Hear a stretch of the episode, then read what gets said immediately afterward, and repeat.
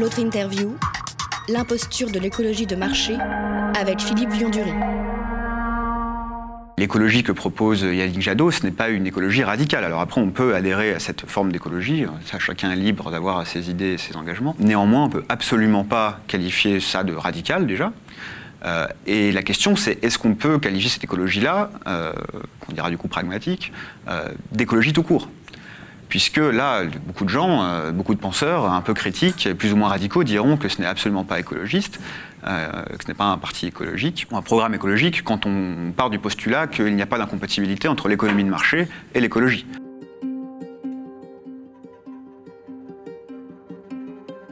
Je suis Philippe Viondury, je suis rédacteur en chef du magazine Social Terre euh, depuis un an et demi. C'est un magazine qui a 5 ans, euh, qui s'intéresse à la question des transitions, euh, des alternatives, donc, qui s'inscrit plutôt dans la recherche d'alternatives sociales, écologiques, techniques. et notre dernier numéro, qui, est sorti le 12, est consacré à la question de la radicalité avec ce titre Êtes-vous assez radical? Et qui est un peu la, continuité d'un long cycle de dossiers sur l'écologie, sur la politique, sur la radicalité, dont le dernier qui était fin du monde, fin du mois, même combat, point d'interrogation. Qu'est-ce que c'est la radicalité? Là, il y a un débat assez long euh, à avoir et euh, qui fera débat, donc il y a plusieurs exceptions du mot.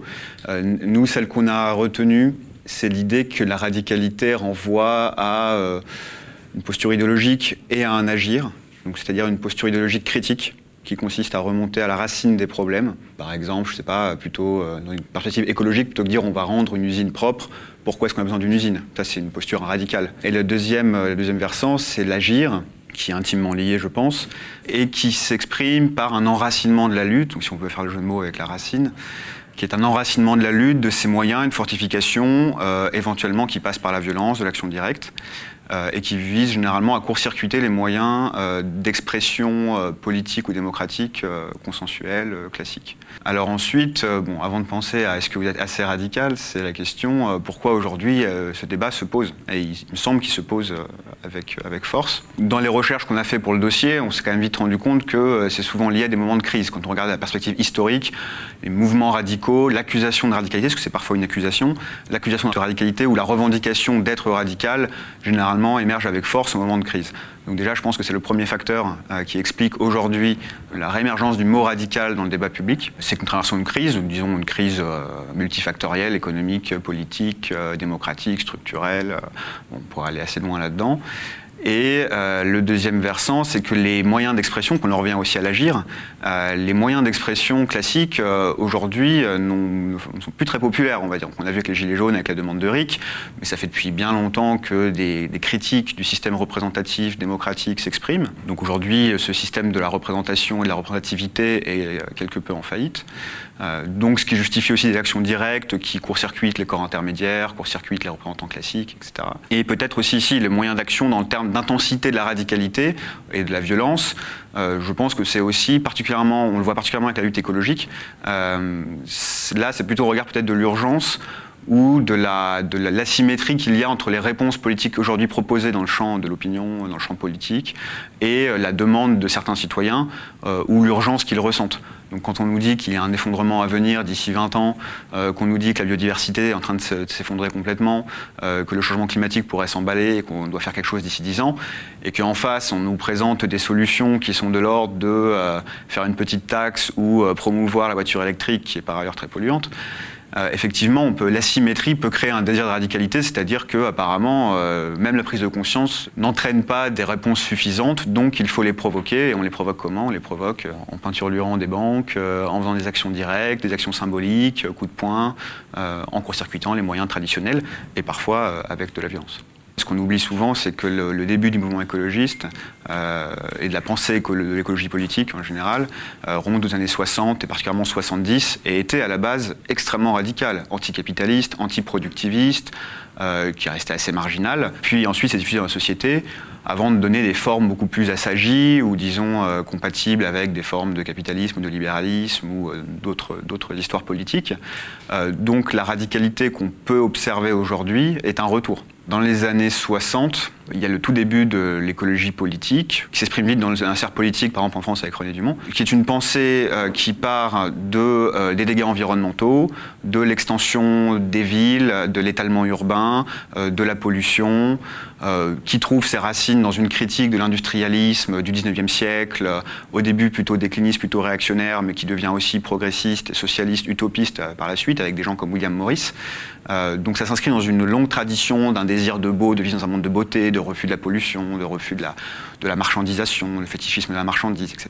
Donc ça a des racines très profondes. Ça s'exprime vraiment comme écologie dans les années 60 au moment où tout un nombre de facteurs euh, prennent en intensité, la démographie, il y a le livre La bombe P, bombe population, 68 euh, je crois, euh, il y a Silent Spring, silence, Printemps silencieux, qui est un livre sur les pesticides, l'environnement, la dégradation de l'environnement par l'agriculture d'autres thèmes qui sont abordés.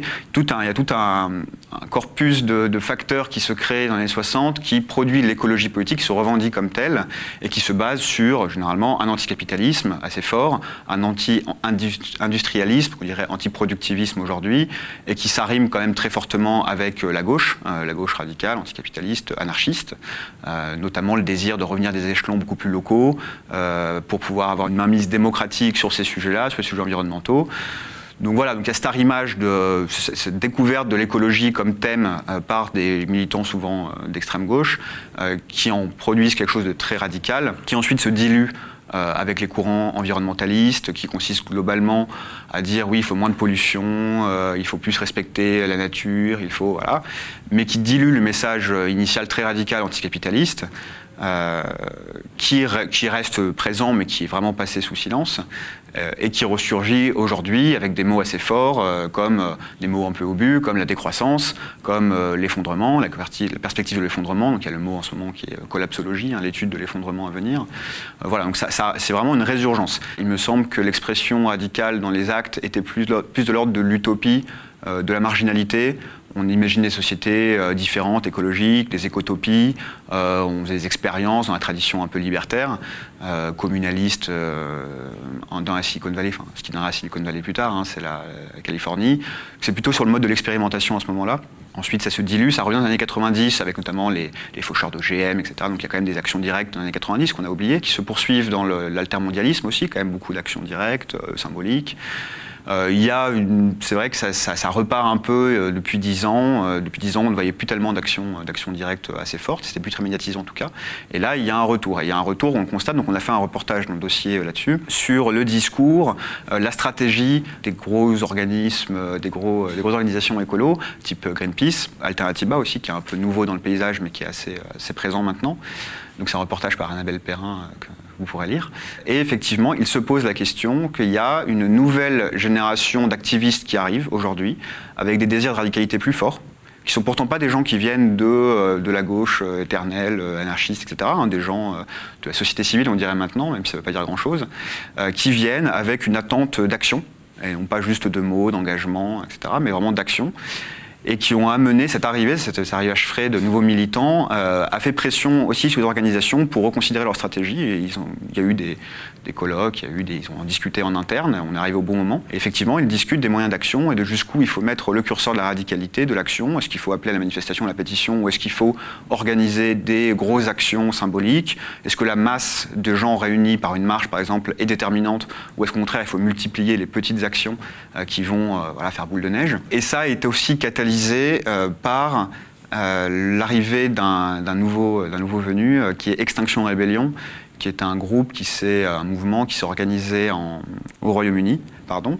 Ce qui est intéressant d'ailleurs, c'est que leur première grande manifestation, euh, où ils ont bloqué euh, Londres, euh, plusieurs ponts, était le même jour que la première des Gilets jaunes. Donc le 17 novembre dernier, il y avait les Gilets jaunes en France et les Gilets verts au Royaume-Uni.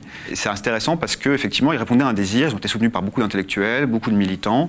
Ils ont fait une action coup de poing de blocage des ponts de Londres qui était très médiatisée là-bas. Et qui a pas mal inspiré en France. depuis, ils ont lancé une antenne en mars dernier, je crois, en France, mais pour l'instant, leur impact est plus celui de l'inspiration.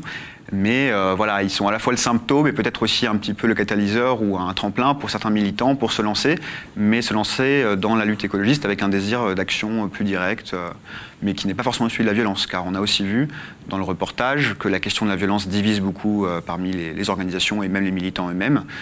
Non pas forcément sur une base morale de faut-il ou pas user la violence, on pourrait revenir sur ce critère de la violence, mais plus sur son efficacité politique, symbolique, et le risque en fait de détourner, de finalement perdre la lutte en, se laissant aller à la violence, puisque symboliquement c'est quelque chose quand même d'assez négatif qui peut heurter euh, euh, la masse des gens. Donc il y a cette question de la violence qui est assez aiguë aussi, euh, mais en tout cas la question de l'action directe, symbolique, plus forte que la manifestation ou la pétition ou ces petits moyens habituels, est un peu actée, j'ai l'impression, dans les groupes aujourd'hui écologistes en France. Clairement, aujourd'hui, un des nerfs de la guerre, c'est l'attention médiatique. on n'existe que si les médias nous font exister, Quoique ce soit un peu moins vrai maintenant qu'on a Internet et qu'il existe des canaux parallèles de diffusion qui permettent une existence hors médias, c'est quand même beaucoup plus difficile. Donc la violence, nécessairement, attire les médias. Mais elle attire aussi, généralement, le regard extrêmement négatif et accusateur des médias. Donc c'est là que l'utilité se renverse. Oui, ça attire les médias. Donc oui, on existe, et notre action existe et notre message peut exister, mais en même temps, on existe de façon négative et notre message va être perçu potentiellement ou présenté de façon négative. Donc la question de la violence est encore une fois très ambiguë. Et au final, son utilité dépend plus, je pense, de la prise de conscience ou de la sympathie générale pour des idées que, euh, que vraiment d'un quelque chose qu'on pourrait prendre en soi, de façon hors sol, etc. Et même on voit que les Gilets jaunes, les Gilets jaunes, on pourrait, euh, on pourrait prendre ça comme exemple, c'est-à-dire qu'à partir du moment où ils ont été violents, peut-être que le lien est un petit peu facile, mais à partir du moment où ils ont été violents, ils ont obtenu des choses. Et ils ont surtout obtenu l'attention des médias, évidemment. Euh, néanmoins, d'un mouvement qui avait énormément de sympathie dans le paysage euh, français, dans l'opinion publique française, eh bien à partir du moment où euh, il y a des actes de violence, cette, sympathie a commencé à s'effriter aussi. Dans certaines, finalement, leur, leur, code de sympathie reste assez élevé hein, pour un mouvement qui a, qui a été médiatisé comme ça, qui a ses ambiguïtés, qui a fait montre de violence parfois, du moins certains, certains groupes dans ce, dans ce groupe, sous-groupe ou opportunistes ont fait montre de violence. Donc on peut dire que c'est quand même assez formidable qu'ils aient encore une telle, de, tel code de popularité, avec un tel système médiatique hostile, euh, avec des actes de violence qui ont été mal perçus, avec c'est assez intéressant. Aujourd'hui, si on avait des actes comme ça pour l'écologie, est-ce que euh, la sympathie pour euh, les groupes et les idées écologistes resterait la même, aussi forte que celle des, gens pour les Gilets jaunes? Je ne sais pas, par exemple. Ça fait des mois euh, que, depuis presque le début du mouvement des Gilets jaunes, que des militants pour la justice climatique agissent avec des Gilets jaunes.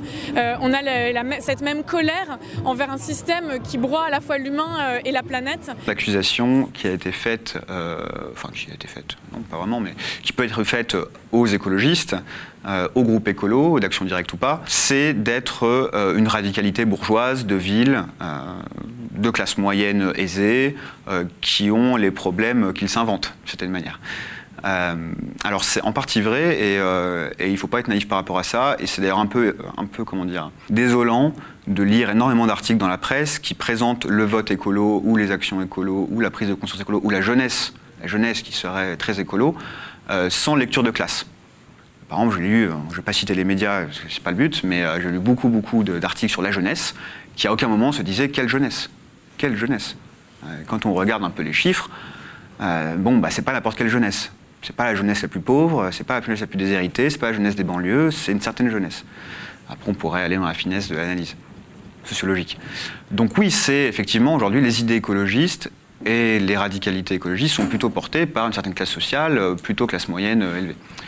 Et donc il y a eu cette opposition qui a été faite euh, entre fin du monde et fin du mois, c'est-à-dire de dire, euh, en mettant en parallèle les gilets jaunes et les verts, si on veut, euh, certains se préoccupent de vouloir un peu moins manger de saloperies dans leur, dans leur viande et, dans et dans leurs légumes, ou de respirer un moins pollué, tandis que d'autres, c'est juste de survivre. Et on a présenté ça comme une forme d'opposition. Effectivement, il y, a un, il antagonisme, disons qu'il y a une distinction sociologique. c'est clair que ce ne sont pas les mêmes personnes qui se préoccupent de la fin du mois et de la fin du monde. Néanmoins, ça ne veut pas dire pour autant qu'elles doivent s'exclure. Mais je vais encore mettre un bémol, il y a aussi une naïveté à dire, on entend dans le débat aujourd'hui, surtout à gauche, de dire euh, oui, fin du monde, fin du mois, même combat. Alors nous, on a fait justement notre dernier numéro, celui d'avant, sur euh, fin du monde, fin du mois, même combat, pour l'interrogation. Parce qu'en fait, ce n'est pas du tout naturel. Euh, il y a une écologie qui peut être très très punitive. Il peut même y avoir un écofascisme. Hein. On, peut, explorer plein de voies politiques à travers l'écologie. On pourrait avoir une écologie extrêmement autoritaire euh, qui spoile la majorité de la population euh, par le rationnement au profit de quelques-uns. ou qui revient des valeurs extrêmement réactionnaires, par exemple. Comme on peut avoir, à l'envers, un projet social émancipateur de répartition des richesses qui soit très beau d'un point de vue social, euh, de la justice, etc., mais qui soit une catastrophe écologique, car se fondant sur ce qu'on peut appeler rapidement le productivisme, c'est-à-dire l'accumulation, l'accroissement des moyens de production, l'accroissement du pouvoir d'achat euh, pour tous, en valeur, valeur absolue, euh, de des, marchandises, de la production de marchandises, et tout ça ont des empreintes, toutes ces productions ont des empreintes carbone évidemment, qui s'accumulent et qui font qu'aujourd'hui il nous faudrait plusieurs planètes pour vivre comme, comme un Français moyen. Donc après se pose la question de la jonction possible. Bien sûr, il y a toute une branche de l'écologie qui a toujours tenté de faire cette jonction, qui n'a jamais séparé les deux. Euh, l'écologie sociale, là il y a des penseurs, on pourrait parler d'André Gorz, on pourrait parler de Murray Bookchin, lui est plutôt anarchiste, André Gorz est plutôt socialiste, éco-socialiste tout plein de traditions qui sont nourries de ce projet euh, qui allie un projet social d'émancipation euh, et de justice avec un projet écologique.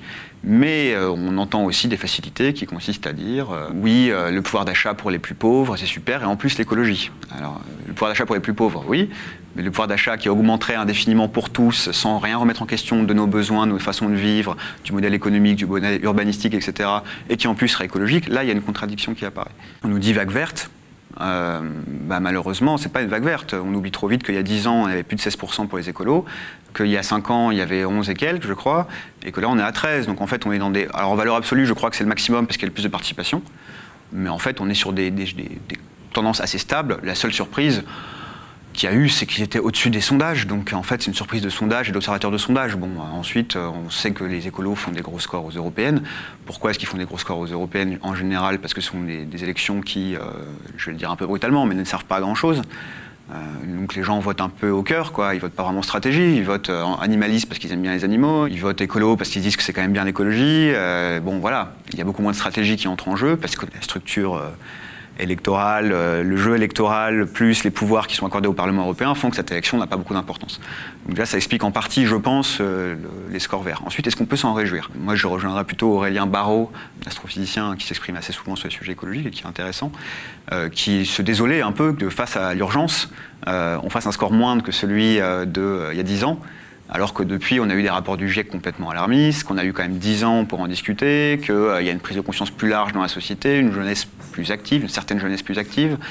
Donc non, ce score n'est pas bon en fait. Il pas bon. Là-dessus, on peut le rejoindre quand même. C'est-à-dire, compte tenu des enjeux, ce n'est pas un bon score. Et enfin, euh, il y a le phénomène de centrisation, euh, de tancrédisation de, des Verts. Enfin, là, pour le coup, on ne peut pas forcément être étonné vis-à-vis de l'histoire politique et politicienne des Verts. Mais l'écologie que propose Yannick Jadot, ce n'est pas une écologie radicale. Alors après, on peut adhérer à cette forme d'écologie. Ça, chacun est libre d'avoir ses idées et ses engagements. Euh, néanmoins, on ne peut absolument pas qualifier ça de radical déjà. Et la question, c'est est-ce qu'on peut qualifier cette écologie-là, euh, qu'on dira du coup pragmatique, euh, d'écologie tout court? Puisque là, beaucoup de gens, beaucoup de penseurs un peu critiques, plus ou moins radicaux, diront que ce n'est absolument pas écologiste, que ce n'est pas un parti écologique un programme écologique quand on part du postulat qu'il n'y a pas d'incompatibilité entre l'économie de marché et l'écologie. Quand toute la tradition critique et radicale de l'écologie s'est fait contre l'économie de marché, contre le capitalisme, puisque dispositif macro-système d'accumulation, d'extension de la production, euh, de la marchandise, des services, de la richesse indéfinie, euh, alors même que l'écologie suppose de mettre des limites euh, extérieures, de se mettre des limites extérieures au-delà desquelles on ne va pas. Bien sûr que cette, idée-là est complètement euh, en contradiction avec l'idée de croissance euh, qui est celle de l'économie de marché. Voilà, moi je serais tenté, là je vais parler personnellement, pas en tant que rédacteur en chef de Social Terre, mais je serais tenté de dire que c'est une défaite de l'écologie sur tous les tableaux. C'est-à-dire que non seulement euh, l'écologie n'a pas fait voter les classes euh, autres que celles qui ont toujours été concernées par ces problèmes, le score n'est pas si phénoménal que ça. L'écologie qui gagne dans les urnes euh, face à d'autres écologies un peu plus radicales, comme la liste d'urgence écologique, la liste des décroissants, etc., c'est une liste d'une écologie qu'on dira gentiment pragmatique, mais qu'on pourrait dire un peu faussaire. Donc non, c'est plutôt, pour moi, c'est plutôt une, défaite de l'écologie. Un autre problème de cette écologie de, gouvernement, je ne sais vraiment pas comment la nommer, c'est effectivement qu'il y a une hypocrisie euh, dans l'approche euh, de la décarbonation euh, de, l'économie, de la société, etc. On voit souvent, on entend des gens se gloser qu'on décarbone un petit peu, ou des programmes politiques entiers faits qui, qui, voient par exemple le numérique comme une grande opportunité pour une croissance verte, etc. Alors oui, on décarbone un petit peu notre économie, mais à quel prix? C'est-à-dire qu'aujourd'hui, notre économie numérique qui est un peu moins carbonée, qui produit beaucoup de richesses, en fait, elle se base sur des, par des terminaux, des infrastructures qui, elles, sont produites à haute de la planète dans des conditions, euh, je veux dire, hardcore, euh, de pollution maximale, euh, de conditions sociales catastrophiques, etc. Donc cette vision-là, si on peut imaginer une décarbonation de l'économie par des applis, des services, sociétés des services, etc., c'est parce que derrière, des gens construisent dans des conditions écologiques et sociales désastreuses les mêmes terminaux, les mêmes infrastructures sur lesquelles notre économie repose. Donc d'un point de vue global, cette écologie-là n'en est pas une puisque c'est juste des vases communicants. Et donc on pourra peut-être au niveau de la France se, gorger d'avoir baissé un petit peu, euh, d'avoir décarboné un petit peu notre économie sans avoir rien fait en fait d'un point de vue euh, macro-systémique. Une fois qu'on a accepté euh, l'idée qu'il y avait des technologies ou des systèmes qui ne seraient jamais propres et qui sont potentiellement désastreux à la longue, typiquement donc, les voitures, les smartphones, on pourrait prendre beaucoup d'exemples, l'avion, l'avion récréatif en tout cas, il y a la question qui se pose, c'est est-ce qu'il ne faut pas l'abandonner dans une large mesure? Dans ce cas, ce qu'il faut faire, c'est une critique des besoins. Ça, c'est la position d'un André Gorz depuis les années 70. C'est-à-dire qu'on ne changera rien, on ne fera rien d'écologique, on ne pourra jamais bâtir une société écologique et sociale sans une critique des besoins. A-t-on vraiment besoin de ça? Je pense que l'idée qu'on va continuer à vivre comme on le vit, avec les mêmes technologies, les mêmes modes de vie, mais qu'on va décarboner, euh, c'est une vue de l'esprit euh, un peu coupable, compte tenu de l'urgence, encore une fois, et que donc il faut maintenant qu'entre dans le débat, euh, chez les écologistes ça y est déjà, mais plus, fortement, et dans le débat public général, euh, dans l'opinion publique, l'idée que euh, nous avons créé des besoins qui sont potentiellement artificiels, par exemple le besoin de smartphone qu'on a aujourd'hui, et qu'il faut peut-être remettre en question ces besoins et passer soit par une régulation, soit par une interdiction, soit par chercher d'autres alternatives qui nous amènent les mêmes sociabilités, les mêmes avantages, etc., euh, mais sans avoir besoin de systèmes polluants. Plus profondément, c'est un mode de vie qui est à repenser autour, euh, donc là encore une fois je parle au nom de l'écologie politique un peu radicale, autour de la lenteur, autour d'une certaine sobriété. Il ne faut pas aller sur une économie verte, il faut aller sur une économie sobre. c'est aussi simple que ça en fait. Il faut d'abord être dans une démarche de sobriété, inclure tout ce que nous faisons dans une réflexion sur l'utilité de ce que nous faisons, ça, ça va à l'encontre de beaucoup de choses, de la croissance aveugle, du progrès technique aveugle, etc.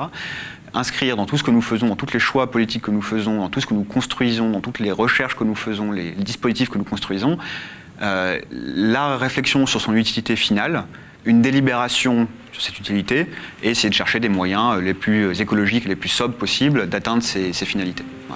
Ça, c'est une écologie qui est cohérente.